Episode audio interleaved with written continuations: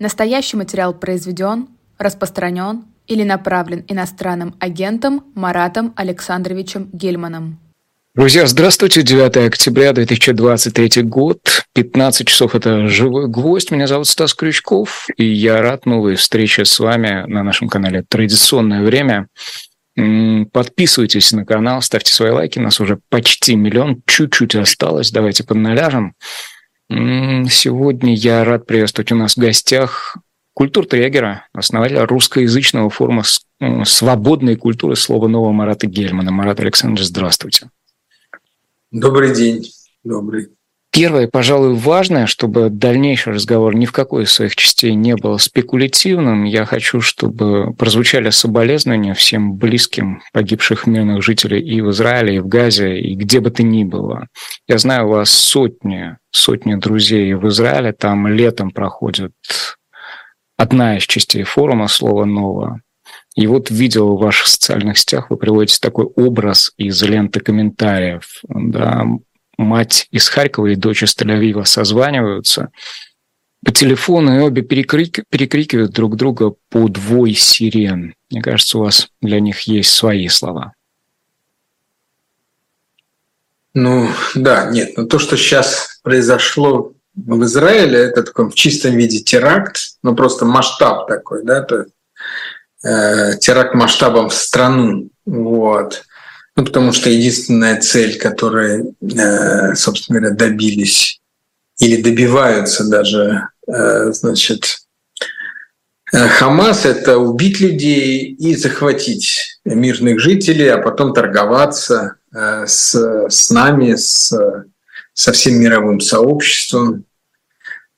Вот. Ну, конечно, очень важно, чтобы вот именно в таком, как бы в такой модальности эта, эта информация дошла до всех, потому что, ну, как всегда это бывает, значит, есть люди, для которых цели оправдывают средства, или есть люди, которые не все понимают. У меня племянница, э, дочь э, моей сестры, она сейчас в Израиле, она организовала такой большой 2000 человек, такую группу волонтеров, которые собирают свидетельства, переводят их на, э, на языки и публикуют. Вот. Я знаю, что их периодически мои, значит, э, публикуют мои записи. Я вот после нашего эфира публикую историю одного парня, вот, э, как бы оттуда.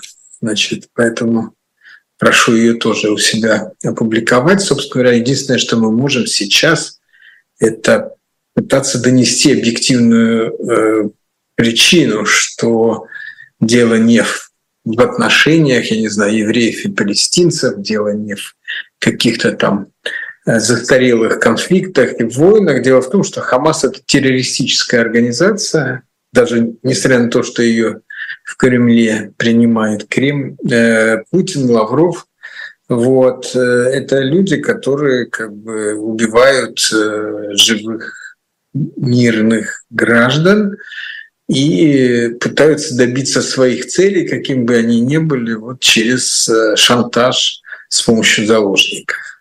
Коль скоро фамилия, имя Путина прозвучали, я, пожалуй, забегая вперед, наверное, будем еще об этом говорить, спрошу, а вот нынешнее обострение а, Путину сугубо политтехнологически оно выгодно, потому что я вижу уже там и артиллерия в лице Медведева подключилась, который говорит, украин, украинское оружие, которое поставлялось Вашингтоном, сейчас работает в Израиле. Причем здесь, вот есть здесь э, как, какие-то профиты, которые обретает Кремль? Ну, главный профит э, – это то, что некие цели э, достигаются с помощью агрессии, и это нормализуется в мире. То есть Путин не один такой, который решил свои цели э, достичь с помощью э, значит, оружия, с помощью убийств. Вот. А это такая, такая как бы норма, типа всегда воевали, будем, воюем и будем воевать. То есть в каком-то смысле, да, если мы говорим об таком остром эффекте о том, что на, там, может быть, на два дня медиа э, как бы свое внимание переключили с Украины на э, Израиль. Ну, мне кажется, это несущественное. Ну, там переключили, потом снова отключат. То есть это Э, то есть медийная повестка, она, в общем, э, переключается по разным поводам. Э, но вот этот там сам факт, что вот мир, мир превращается в некую арену постоянных войн и конфликтов, это, безусловно, та самая нормализация, которую Путин хотел бы – собственно говоря, и э, конфликт э, России и Украины, он бы хотел перевести в такой длительный конфликт. Вот, э, поэтому, ну, есть разные версии. Я просто как бы не обладая никакой информацией, не могу ни подтвердить, ни, ни опровергнуть, но один из взятых в плен хамасовских ну там у них не военачальники, у них там руководители этих таких лидеров, сказал, что они начали готовиться к этому год назад. Примерно год назад была встреча Хамаса э, в Кремле, после которой лидер Хамаса значит, сказал, что он очень удовлетворен там, переговорами и так далее, и так далее. Так что вполне возможно, это не только э, как бы такая Э, некая общность агрессоров, но вполне возможно, что это и согласованные, как минимум согласованные действия. Много говорят о возмездии сейчас, а возмездие может иметь национальный оттенок. Вообще возмездие – это моральная категория, потому что ну, подчас а, может а, быть воспринято так, что это и э, категории словаря террора, потому что там и э, условно израильская страна тоже довольно существенно ответила, да, и мы видим, что... Да, да, мы волнуемся, конечно. То есть, безусловно, с одной стороны, э, это так называемая исламская улица, если она не получает какого-то сильного удара в ответ, то она, значит, получает сигнал, что все правильно она делает, значит, надо продолжать именно так. Да, с другой стороны, мы понимаем, что любой, любой ответный удар связан с э, жертвами, с мирными жертвами. Более того, так как э, ракеты размещаются Хамасом прямо непосредственно иногда в самих прямо домах жилых, то есть этого э, не избежать. В общем, э, это, то есть мы ждем этого с волнением, как бы, то есть, ну, как это говорят, что разверзлись небеса. То есть свершилось ужасное, и понятно, что Израиль э, вынуждена будет отвечать, отвечать будет, может быть, там десятикратно по, по, по масштабам. Вот. Им, ему нужно добиться какого-то э, надо добиться того, чтобы Хамас или люди, которые стоят за Хамасом, пожалели об этом э, действии своем, чтобы ни в одну секунду они не думали о том, что вот они правильно сделали, что вот они добились какого-то эффекта. То есть надо, даже если в обмен на заложников, сейчас 130 заложников у них, мирных жителей, даже если в обмен на заложников они как бы получат что-то, чего они добивались, то э, как бы то, что они получат в качестве возмездия, должно обнулить этот результат. Иначе э, вот эта, эта война, иначе она не будет остановлена.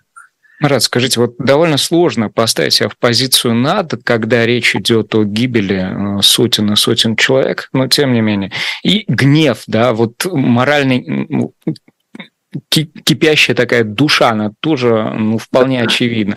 Но, тем не менее, а вот для э, рядового жителя Израиля есть э, какие-то границы, где мы говорим о том, что э, вот эта исламская улица условная здесь завершается, и здесь начинается тот человек, с которым, окей, ты не живешь на сос в соседних домах, да, хотя на севере там и живут, а который, ну, он, он человек, Нет, ну естественно. Здесь э, я не знаю, давно ли вы были в Израиле, но арабы, граждане Израиля, живут среди евреев, граждан Израиля.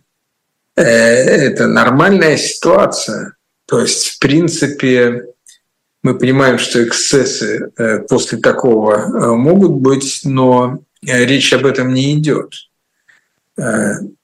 Ну, то есть, как бы речь не идет о захвате заложников мирных жителей в ответ на захват заложников мирных жителей. Да? То есть речь идет э, о том, что израильтяне хотят, ну как, как это не парадоксально звучит, гарантии безопасности своих. Путин то требовал перед началом украинской кампании. Да, то есть они хотят, может быть, э, как бы обезопасить себя, своих детей. Э, ну вот я с чем сталкивался, например. Ты когда едешь, э, ну там в районе Восточного Иерусалима вечером, патруль, и да, патруль, например, машина, в которой сидят арабы, более тщательно проверяет. Да? Он заглядывает в мою машину, видит нас, кивает, и мы проезжаем, заглядывает в их машину, он просит выйти, встать, посмотреть. То есть некая такая пристрастность э, систем безопасности, она существует, но в то же время, если это гражданин э, страны, если у него нет оружия, если он, ну, как бы э, э, ну, как бы закон, живет по законам, то я не думаю, что к нему будут э, применяться какие-то э, какие-то, ну, то, что я понимаю, о чем вы говорите, что э, ждет ли арабское население Израиля некая некая реакция после такого террора. Ну, какая-то настороженность, какая-то там, я думаю, что вот эта безопасность повышенная будет проверяться но, э, но в целом это не этнический конфликт. И я, ну, я вот сейчас в Берлине, здесь есть э, ребята, израильтяне, они дел, делали радио э, такой, на котором разговаривают евреи с арабами, задают острые вопросы, дебаты такие. То есть ну, я к тому, что э, вот это в этом смысле израильтяне это европейцы, то есть для которых э, разница между террористом и мирным жителем, хотя он является одно, ну как бы э, даже может быть иногда родным братом этого террориста, она очевидна. А если посмотреть на позицию некоторых проевропейских партий, да, потому что вот вы говорите, вы в центре Европы, а, я обратил внимание, что многие некогда пропалестинские силы в Европе сейчас очевидно находятся в периоде трансформации своей позиции. А, то есть перед лицом вот вопиющего, да, тех кадров, которые мы видели с этого фестиваля, а, тех последствий и тех цифр, которые были названы, это а, ледокол, начавший э, айсберг, да, который начал свое движение. Вы это ощущаете? Вы с этим... Видел, да. много акций проходит сейчас каких-то. Да, да. Дело в том, что действительно э, то, э, такая, как сказать, упрощение политической ситуации, ну, по крайней мере, э, в Германии, я думаю, во, я знаю, что во Франции то же самое происходит. Особенно Франция была пропалестинская.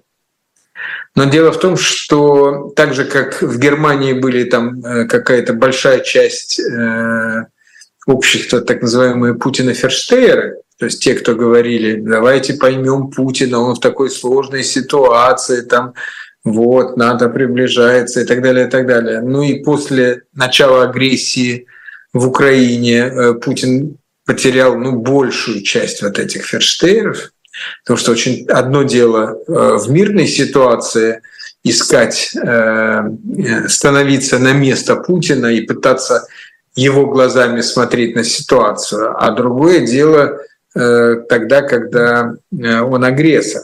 То же самое Дело в том, что эти хамасовцы, они ну, они по-другому, видимо, устроены, чем мы, и они гордятся тем, чего мы бы стыдились, да, если бы, ну, то есть они там э, показывают, э, снимают видео э, девушки, которые они изнасиловали, сломали ей ноги.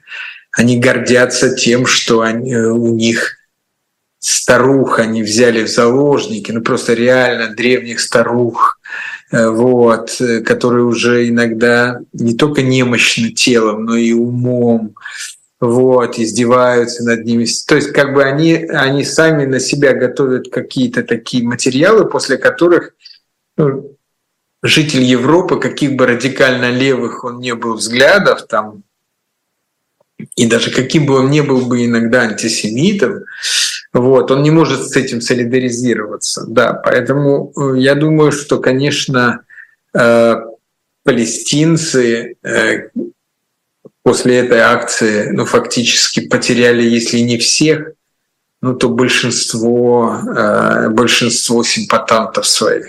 Может, действительно есть такая какая-то параллельная логика, в которой вот это, очевидно, не могущее быть таковым воспринято, э, будет подано, ну, там, территорию Ирана возьмем, территорию Ливана, да, территорию той же самой Палестины как элемент, простите, национально-освободительной борьбы? Или эта логика не может существовать даже в какой-то лакуне, даже в какой-то вот своей отграниченной территории?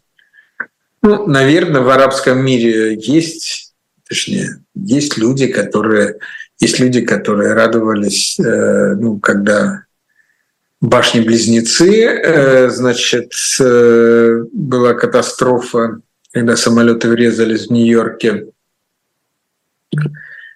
то есть нельзя сказать, что этого нет. Но если мы говорим о majority, то есть об...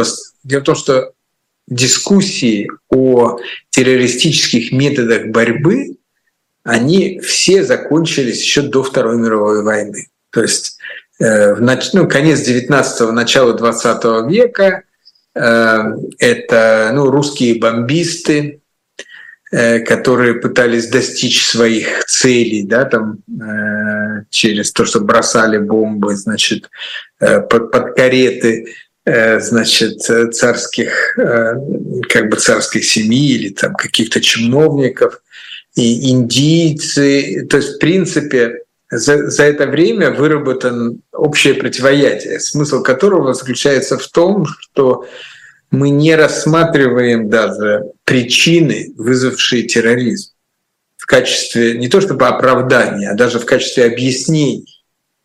То есть терроризм — это метод. Этот метод недопустим, невозможен, потому что жертвами становятся в первую очередь мирные люди, и причем люди, которые не имеют никакого к этому отношения. Поэтому мир э, очень часто проходил через это, когда там какие-то люди захватывают заложников для того, чтобы, ну там красные э, в Европе, для того, чтобы выпустили из тюрьмы их, э, там, я не знаю, э, соратников, да.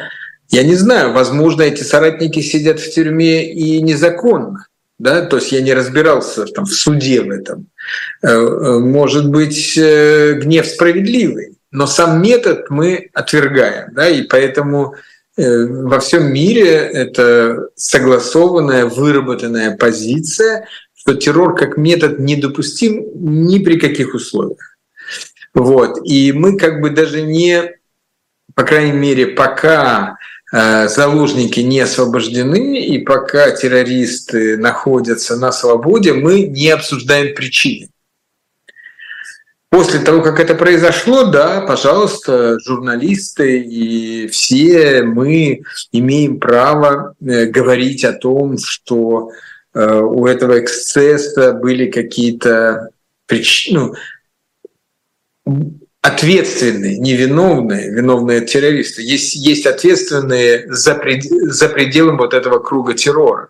Мы можем об этом разговаривать, мы можем сами явления, там суд – пересматривать или сами явления обсуждать, э, но э, сам факт э, вот этого захвата мирных жителей, убийства мирных жителей, они радуются тому, что там была вечеринка, и что значит 260 человек погибло мирно. То есть люди танцевали. Люди не были э, жителями этих территорий. Люди приехали туда. Вот. То есть как бы вот этот сам факт, он превышает все любые аргументы, касаемые э, того, что там справедливо, что несправедливо на этих территориях. Это конкретика террора, а вот если на уровень некоего универсализма перейти, да, я прочитал ваш э, пост, вы про себя там пишете, человек еврейского происхождения, российской биографии, левых взглядов, живущий в Европе. И вам казалось, пишете вы, что наступили времена, когда политическое и национальное уступает место нравственному, общечеловеческому. Ну нет, и с этим надо жить, резюмируете вы. Мы с вами дней 10 назад в рамках форума «Слово нового» говорили вот об этом универсализме глобальной культуры, которая стирает, кажется, национальные границы. Вы говорили, что вот есть отдельные акты творчества, да, есть там творчество Шишкина, есть творчество Серебренникова, и нет э, их вписанности в некую национальную парадигму. То есть творчество состоит из отдельных высказываний, которые включаются в универсальную работу, если это я верно интерпретировал. Этот разговор, кстати, выйдет в собеседнике завтра, прочтите. И вот вечное противостояние. Да? Палестина, Израиль, э, косовары, сербы, армяне, азербайджанцы, теперь Россия, Украина. То есть, с одной стороны, универсальное, общечеловеческое, и национальное, политическое с другой. И вот э, проблема, которую вы уже обозначили сейчас, э, говоря о том, что цель, средство, да, э, у универсального нет инструментария в таких делах, а в руках политиков всегда есть сила оружия и контроль над ресурсами. Как вы полагаете, вот это новое столкновение универсализма общечеловеческих ценностей и конкретики силы, не говорит ли оно о том, что вот то, что Пелевин в этом Левсине описал как э, восстание алгоритмов, да, это то, что реально состоялось, то, что с нами.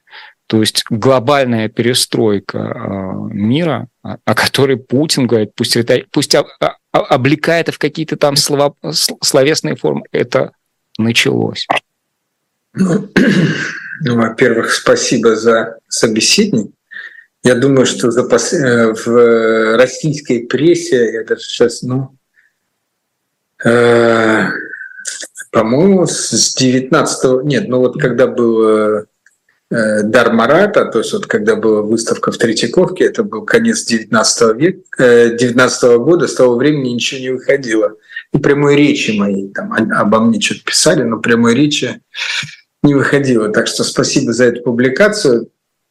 Значит, э, ну, э, безусловно, на это ответ как бы простой, время важнее места. То есть э, существует несколько процессов. Там мы сегодня, естественно, сфокусированы на вот этом процессе э, ну, такой агрессии, возврата истории, возврата нарратива. Вот. Но мы должны понимать, что это не, это не какое-то кольцевание, да, вот что вот что-то вернулось, а это запоздалый процесс распада империи. То есть, в принципе, все империи распались раньше.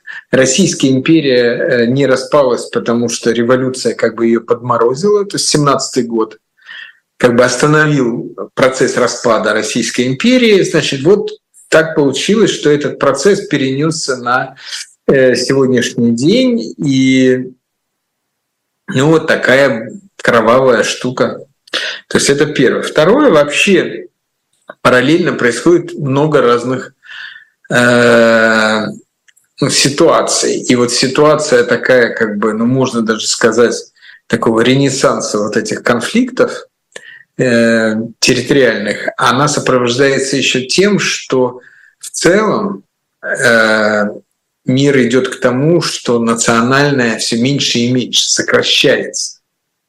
То есть э, мы говорим Э, что идентичность человека сегодня больше привязана к городу, чем к стране. Берлинец, он, говорит, он не говорит «не, я немец», он говорит «я берлинец», то есть он живет в городе. Вот, и поэтому, в принципе, пространство для национального сужается. Второе, э, пространство для вот так называемая постоянная жизнь сужается, да, то есть мы перемещаемся очень легко. И вот то, что называется трудовая миграция, сегодня это ну, общее место. А сегодня это ну, 15% трудовых ресурсов мира – это люди, которые постоянно меняют место работы они не могут менять идентичности так же часто, да, поэтому появилась такая новая идентичность, которая основана исключительно на культурной принадлежности. Да, то есть, э, если раньше было, там, ты переехал из России во Францию или в Америку, э, если ты должен стать французом или американцем, вот, или ты ностальгирующий, и тогда, значит, ты, значит, вечный иммигрант, который то сейчас ситуация другая. Ты, от тебя не требуется быть французом, американцем, ты путешествующий, то есть э, такой новый намат, вот, но который сохраняет э, свою идентичность через, исключительно через культуру, через язык, через книгу, через комьюнити. То есть я просто к тому, что параллельно идут другие процессы, да, значит, идут, э, собственно говоря, Э, в целом цифровизация, то есть мы уходим в эти метавселенные, да, и все меньше играет роль там для где мы конкретно находимся, где наше тело находится. Вот мы находимся в белых комнатах с вами, да, но при этом мы общаемся, и мы можем быть в чем-то ближе, чем люди, которые с нами за стеной. То есть вот Конечно, то, вот это все, ну, условно обобщенно можно назвать прогрессом.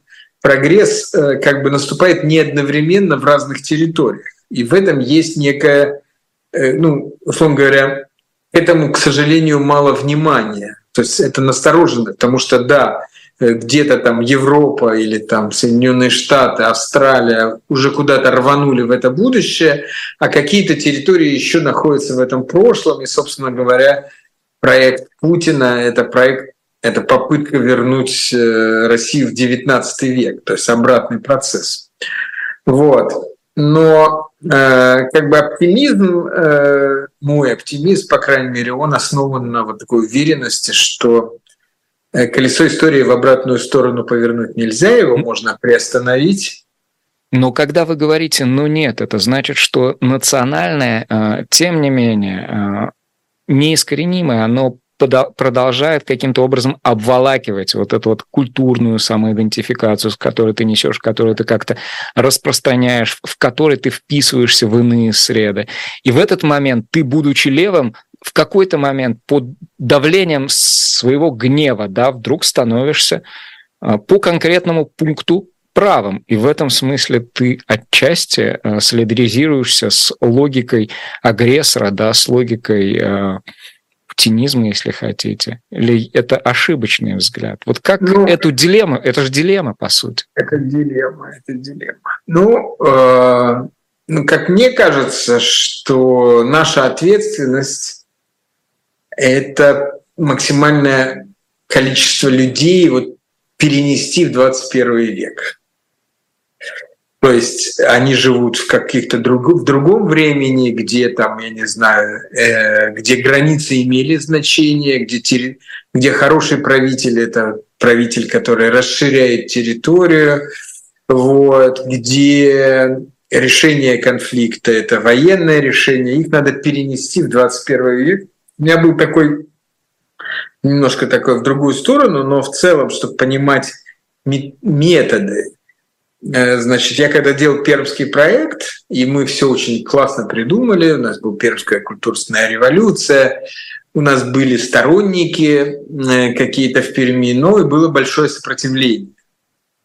И, э, значит, мы пригласили специалистов по социологии из Англии. Э, разобраться с этим. Вообще, как быть? Вот мы предлагаем некий проект, который э, перенесет этот город в будущее, а в городе э, нам говорят, у нас свой особый пермский менталитет, мы хотим как бы не в будущее, мы хотим где-то там остаться. Вот. И, значит, ну, это Сергей Гордеев, он тогда был сенатором Пермского края, и он, значит, пригласил этих экспертов. Было очень интересно, как бы, наши разговоры. Они нам объяснили, как это, что такое менталитет. Он говорит, что в принципе это, вот представьте себе, значит, вот население города, любого города, там есть люди, которые живут в XIV веке, в XVII, XIX, XX, XXI. Но в разных городах разные пропорции. Там вот в Перми так получилось, что 70% людей живет в XIX веке. Значит, какой ну и так далее, и так далее. Значит, я говорю, окей, а что делать тогда? Он говорит, вы не можете, вот представьте себе, как насколько дискомфортно человек 19 века, вдруг вы его перенесли в 21. Значит, вы должны построить остров 21 века, и вы должны выстраивать мосты и переводить этих людей по мостам. И вот они тогда, собственно говоря, подсказали, что там, например, музей современного искусства в Перми это будет такой мостик. То есть люди, ты их не перетаскиваешь в другую жизнь, ты их пока приглашаешь всего лишь в музей современного искусства. Но после того, как они несколько раз туда приходят, они как бы переходят таким образом из, там, из 19 века 20 из 20 21 То есть, в принципе, наверное, если говорить о том, что сейчас какие-то глобальные проекты имели бы место быть, то сейчас нужно выстраивать вот эти мостики. Если я думаю, что они уже есть какие-то мостики. Э, иногда, может быть, кажутся очень такими, ну вот э, в, в Германии, где очень много беженцев, в том числе из арабских стран, э, ну, здесь, например, такой мостик, что дети обязаны ходить в школу. То есть родители не могут, не, ну, как бы, то есть родители могут быть даже наказаны, если дети не ходят в школу. То есть вот, значит, соответственно, выстраивается такая модель, что вот, ну, они, они родились в каком-то другом пространстве, условно говоря, в другом времени, но дети через школу, значит, переходят в этот 21 век. То есть я думаю, что э, все это вопрос технологий э, и, э, ну, как бы пессимизм наш в том, что вот существуют такие эксцессы, которые порождены там, ну, там, Э, реваншизмом, как у Путина, или эксцессы тем, что вот как э, палестинцы, люди живут в прошлом. То есть э, эксцессы есть, но в целом я надеюсь, что будущее все-таки привлекательно. Ну, и кстати, Позвольте, о переносе в будущее, о привлекательности этого будущего, о переходе в 21 век, вы о Перми заговорили, и мне э, на глаза попалась тут на днях заметка о том, что в Новой Третьяковке открывается выставка первой э, Пермской картинной галереи, которая там столетие свое отмечает, 300-летие Перми. И дело в том, что э, сам музей сейчас в связи с переездом э, живет непонятно где, да, на перекладных. Они там размещались в Перми в помещении Спас-Преображенского собора, а сейчас э, ну вот скитаются, да, потому что здание, которое на заводе, на заводе Шпагина там обещали в кластере построить, не открыто. Вот, на ваш взгляд, это переезд в будущее э, такой от, от, откладываемый. То есть на уровне риторики-то у Путина, э, ну вот так для обывателя, ну нормально, пере, предоставит им новое здание. Здание, да. Ну, я просто в курсе этой ситуации, потому что э, реконструкцию на, на заводе для них делает Сергей Чобан. Mm. Это берлинский архитектор, Э, с российскими корнями, но он уже давно берлинский, мой товарищ здесь. Вот. И это временная как бы э, задержка, хотя, э, конечно, сам факт того, что там освободили, а здесь не дали, это некое отношение. Понятно, что Путин, который дарит Троицу Рублева церкви, где она будет погублена, забирая ее из Третьяковки, то у него приоритеты вот такие. Но я бы сказал, что то, что сегодня происходит в России, это эксцесс. Причем, ну, с моей точки зрения, ну, с такой, с исторической точки зрения, это короткий эксцесс. Может быть, с, э, нам с вами в рамках нашей жизни это кажется длительно, но я думаю, что все это скоро кончится. Вот. Поэтому, ну, очевидно, что территория Российской Федерации огромная, разные регионы с разной скоростью движутся в разное время, поэтому для них, для всех лучше бы, конечно, быть сейчас не одним государством, которое управляется из Москвы, очень сложно, а несколькими. Вот. Но вообще история про время э, это ну, ключевая история. Просто здесь важно иметь в виду, что, например, параллельно идет развитие искусственного интеллекта.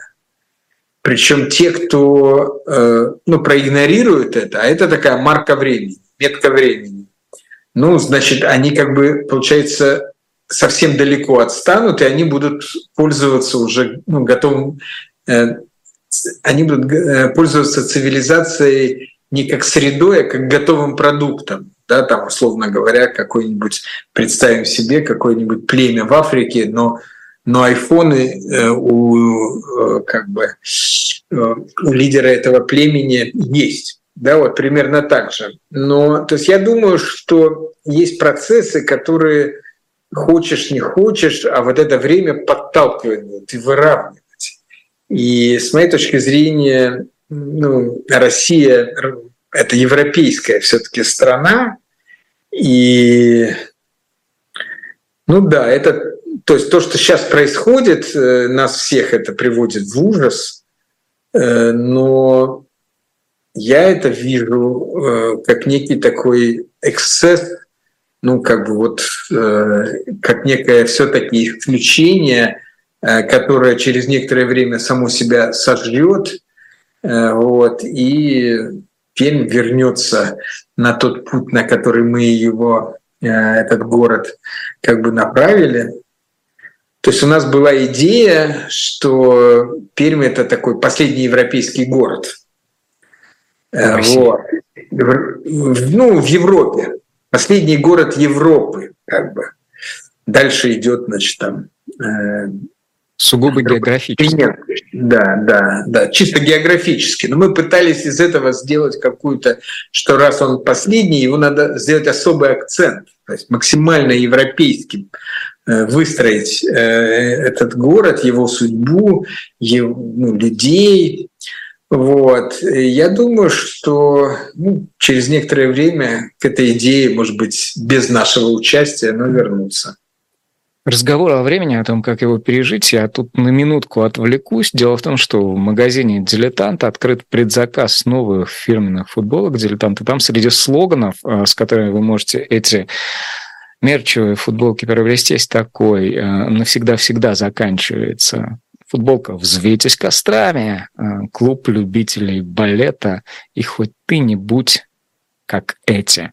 Вот мы не как эти, а вы заходите на сайт, заказывайте себе эти футболки. Это здорово помогает и э, живому гвоздю, и дилетанту, и всем нам с тем, чтобы это время пережить. Все-таки о переносе в 21 век и о кажущей, кажущейся и намеченной интенции движение вовсе не в 21 век, хотя ворота 17 э, марта или там 3 воскресенья марта э, будут открыто, во всяком случае, на форуме э, «Россия», как э, говорят источники ряда э, российских изданий, Путин об этом объявит. И вот он на Валдайском форуме выступал в роли такого кормчего. Федор Лукьянов назвал это добрым учителем, выступил добрым учителем. О, добре, о доброте бессмысленно сейчас говорить, да, все мы ее в большей или меньшей степени понимаем, а вот о том, куда кормчие планируют вести корабль, о течениях, которые могут этот корабль развернуть.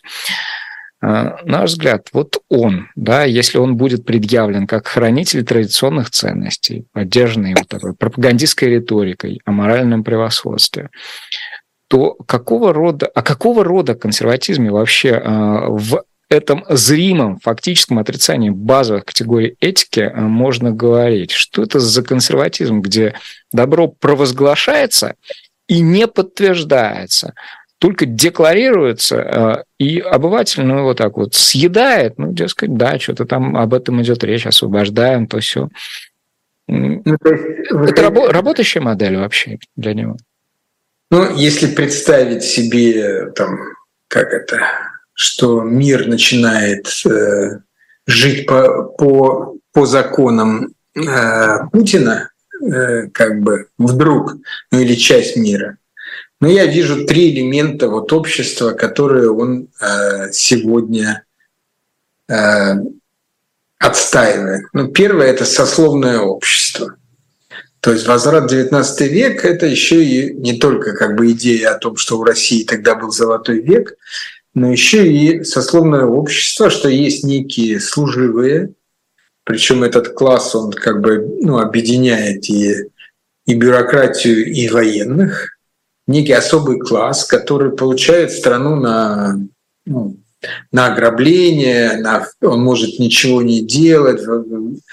Вот. Но э, в какой-то момент это те люди, которые берут оружие и защищают э, страну. То есть, ну, То есть у бы... них свое представление о добре, условно, да? Для... Ну, это, нет, это именно сословное общество, это означает, что даже они живут в другом праве. То есть не только их представления другие, а в том, что ну, как дворянство Э, во времена царя. То есть это определенное сословие военных. Видите, уже они могут поступать в вузы без там, экзаменов или с пониженными какими-то метками.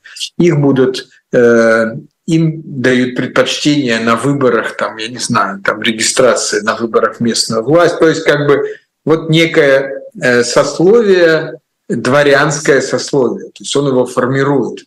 То есть это очень важно для него еще потому, что вот это становится классом, э, вот это сословие, у которого есть свои интересы. И они будут защищать Путина не потому, что он, ну, не по причине личной преданности, как Кадыров, да, а по причине того, что их интересы и интересы Путина это э, одни, да. Э, это первая такая его идея. Она на самом деле с началом войны очень сильно порушилась, потому что ну, люди, которые рядом с ним, сегодня от близости теряют, а не приобретают. Да? То есть над ними санкции, получается, у них как бы куча проблем, но неважно. Это мы сейчас говорим о том, чего бы он хотел. Второе – тут суверенитет. Суверенитет он понимает э, исключительно как право расправы над политическими своими противниками, и чтобы страны из, из других стран не, этому не противодействовали. Да? То есть он сажает Навального, вот вы, пожалуйста, не требуйте освободить Навального, не требуйте свободы моей оппозиции. То есть внутри страны я, значит, расправляюсь с ними э, как хочу и устраиваю э, как бы ну, общество. И третье – это, конечно, э, ну, беззаконие, точнее, там, друзьям все, врагам закон. То есть коррупция, э, зависимые суды, то есть весь этот комплекс, э, который сегодня фор- сформирован уже практически в России, когда, э, ну вот, э, то есть закон работает так, чем выше ты твой чин, тем э, закон к тебе более лоялен, тем он более твой закон, твой инструмент поддержки контроля тех, кто меньше. То есть вот коррупция, беззаконие – раз, значит, суверенитет, право, значит, любых политических репрессий – Два. И сословное общество, которое выделяет военную силу как основную и военных как класс общества, в интересах которых все, э, все происходит, это три. Вот это то, чего он хотел бы построить. Может быть, он хотел бы, чтобы во всем мире так, ну, понятно, что во всем мире нет, он хотел бы э, вот это право себе получить. Вот. Mm-hmm. Он... Может, и есть такое представление о будущем его. Мы говорим, что он приносит прошлое в наше настоящее, а это его представление о будущем, и исходит он в этом представлении из того, э, с чего мы начали, что универсализм общечеловеческих ценностей оказывается не, работа, не, рабочим, э, не рабочей моделью, когда ему противостоит вот такой террор силы, когда э, да. жесткая сермяга приходит и говорит, все, ребята, Никакие, ну, я так никаких... скажу. Дело в том, что ну, вот эти законы, э, социальные законы, что ли, они говорят о том, что подобного рода системы неэффективны и все время проигрывают другим более эффективным. Да? Ведь представить себе, что вдруг появилась какая-то э, территория, на котором вот эти законы восторжествовали на какое-то время, мы можем легко. Да? Более того, мы, мы наблюдаем сегодня это. Но дальше э, происходит то, что эта система перестает быть эффективной в экономическом смысле, вот, и таким образом она сама себя ломает. То есть плановая экономика, в принципе, было бы, может быть, как модели интересная. Вот мы можем попробовать. Можем попробовать? Можем. Но через некоторое время оказывается, что она неэффективна. Вот. Также и подобное рода государства вы понимаете, ведь э, чтобы мы не говорили о сложностях и противоречивости там, демократического устройства, да, вот, э, но оно устраивает большинство граждан. То есть, условно говоря, там вот есть асоциальное, там, криминальное, я не знаю сколько, 2-3%, да, которых это не устраивает – но в целом все остальные, правые, левые, богатые, бедные, так, живут в этом, и они не бегут от него. Да? Значит, подобного рода устройство, э, значит, оно, э, очевидно, не будет устраивать большое количество людей, вот, и вот это э, стремление покинуть эту оболочку, оно, собственно говоря, эту оболочку и разрушит. Кадыров предлагает ему отменить выборы, но тем не менее зачем-то за эту видимость, за эту процедуру, ну, по сути, демократическую, вот так вот в своей сути-то, да, не в том, как она будет реализована, а вот в сути, а, они держатся. А, на ваш взгляд, зачем и какого рода работа сейчас, ну, там, за сколько, за пять месяцев, получается, до а, голосования, ведется в администрации президента, над чем они размышляют, предметно так размышляют? Ну, э, понятно, во-первых, зачем они это делают. То есть они, понятно, что люди, которые у власти, ищут основания быть у власти. Монархия, понятно, власть передается по наследству. Если не монархия, любая диктатура хочет иметь какой-то мандат, какую-то бумагу, на основании которой она эту власть имеет. А, вот. И э, ну, Путин особо такой легалист, то есть он значит, пытается соблюдать различные процедуры, то есть это такое издевательство над законом, но соблюдение при этом формальных процедур. То есть прежде чем пойти воевать, надо проголосовать в Совете Федерации. Ну, это такое распределение ответственности. Момент возможно, придет, может быть, даже исторически, за преступление, и тогда можно будет сказать, что это преступление совершено не Путиным, а неким коллективным органом власти. Э, да, то есть вот это вот легализм, это, конечно, э, важный как бы элемент вот этого общества, которое он строит. Псевдолегализм, сказать... признаемся, да? Такой симулятивный легализм все таки Да, это не законность, а именно легальность. То есть у меня есть справка, она вы с печатью, а то, что это, там все это под этой справкой нет никакого э, никакого юридически ну, ответственного процесса, это уже другой вопрос. Но справка есть. Вот. Э, то есть они э, все все-таки находятся в некоторой ситуации, когда они понимают, что за все надо будет нести какую ответственность, в том числе историческую. Надо сказать, что он же болен этим, вот этим исторической ответственностью. Он же многое, что он делает, он делает, исходя из своего представления о том, как он будет выглядеть в учебнике истории. Да? Он значит, спешит написать учебники истории, надеясь, что, может быть, потом не будут переписывать, не знаю.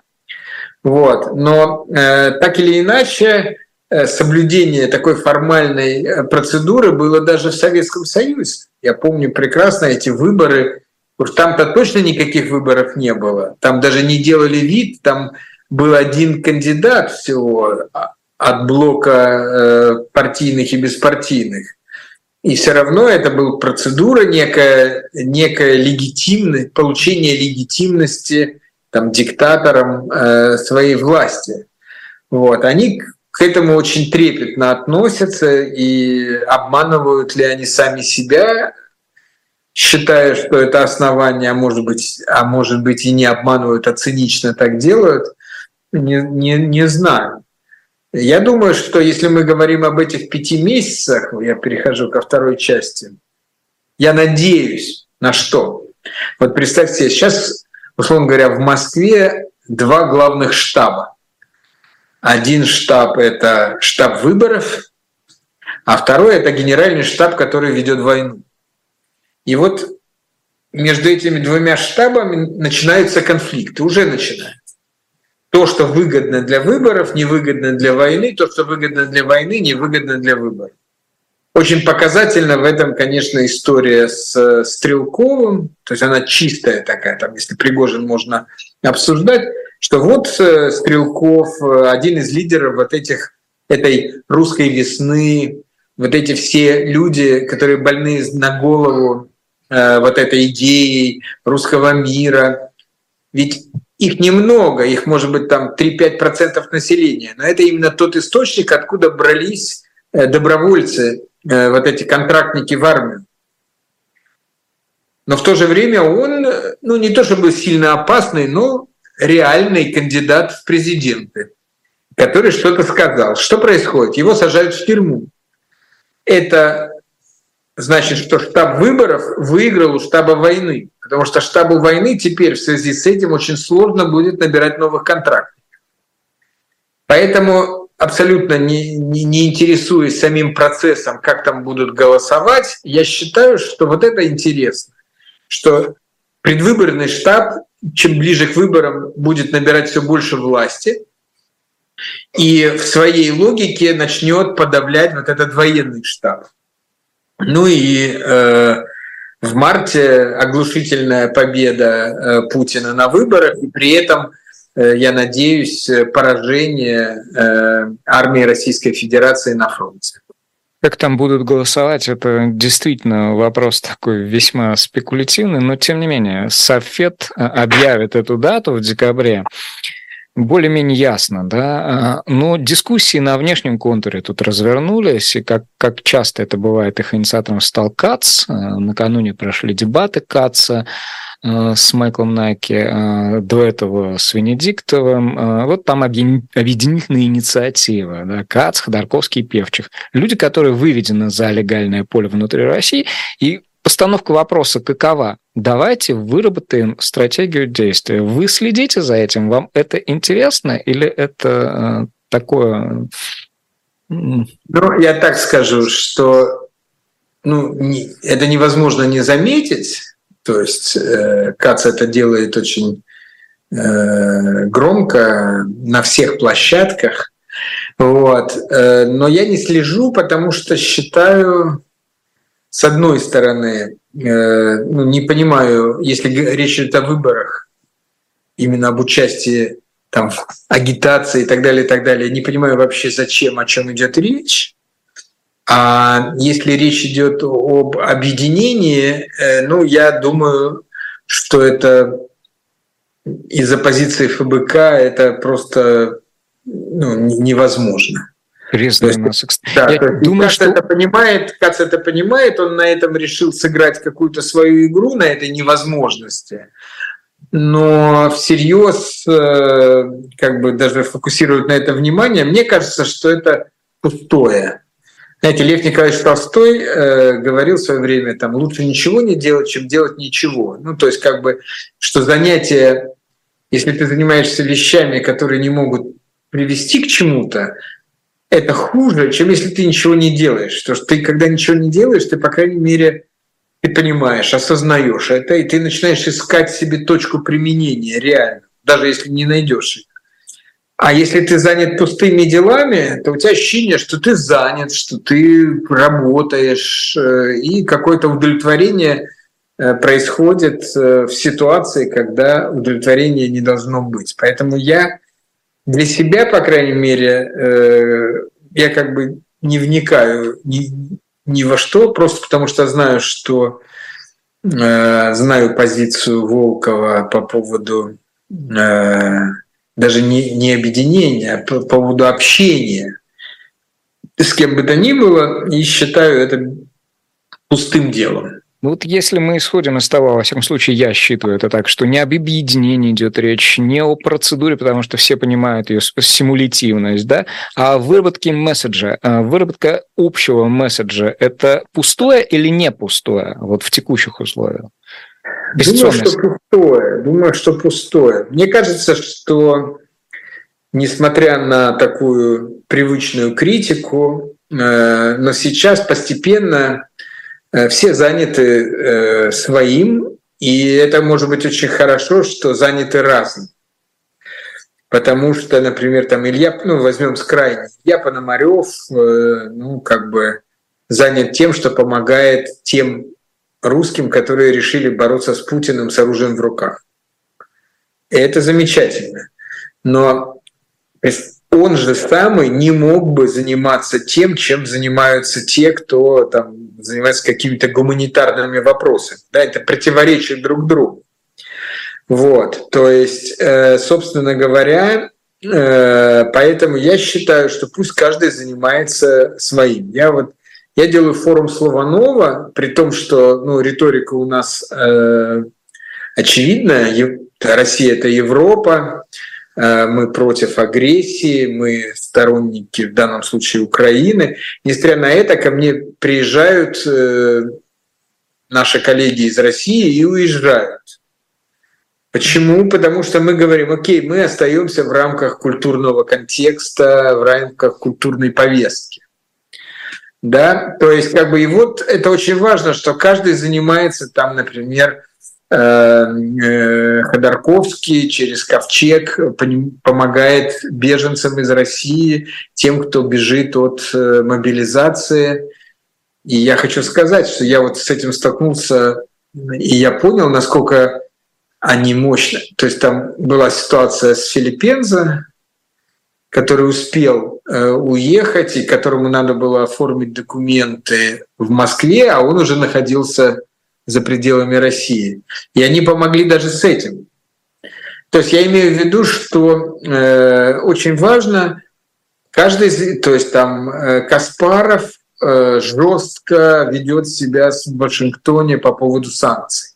То есть у каждого свое, э, свое дело, и зачем объединяться, понятно. Это помешает Пономареву, это помешает Ходорковскому и так далее, и так далее. Но какая-то общая, э, общая общность цели, она существует, общую координацию хотелось бы иметь. И здесь, э, ну, как бы э, позиция, значит, Волкова, она ну, деструктивна, но я бы так сказал, что это, как мне кажется, сегодня не сильно мешает. То есть воспринимать вот эту дату, дату, когда будут проведены выборы, э, как э, некое окно возможностей на сегодня не имеет смысла, и поэтому вот э, тихо идет работа, которая идет, безотносительно того, что в России много о том, из того, о чем вы сейчас сказали. Это... Ну, мне кажется, что нет, эта дата важная, но главное, что может произойти, это не то, как мы повлияем на людей, а как вот эти два штаба начнут успешно друг друга сжирать. То есть, собственно говоря, вообще, начиная с, 20, э, с 24 февраля 2022 года, лучшего разрушителя системы, чем сам Путин, нет. Собственно говоря, вот представьте себе до этого. Каспаров обращается к европейским э, там, лидерам с тем, что Путин это зло, надо срочно бороться, надо вводить санкции. Каспарову говорят, слушай, ну ты его конкурент политический, все понятно, но мы пойдем подписывать с ним Северный поток-2. Да? То есть фактически российская оппозиция вот несколько, э, в одиночестве противостояла этому монстру начиная с 24 февраля 2022 года, всем понятно. Всем, да, то есть он резко увеличил Путин ну, фронт своих врагов. Марат, того момента... в... да. час, час наш пролетел. Фиксируем это. А слова «ново» много было эфиров, и я еще раз отсылаю к собеседнику, почитайте слова Марата о форуме, который прошел в Черногории в конце сентября. Вот сейчас с нами был Марат Гельман, Присоедин... подписывайтесь на нас, на «Живой гвоздь», оставайтесь с нами, немедленно лайкайте. Будет еще много сегодня интересного. Сразу сейчас после нас атака с флангов. Я, Стас Крючков, прощаюсь с вами, берегите себя. Марат, благодарю вас. До свидания. До свидания.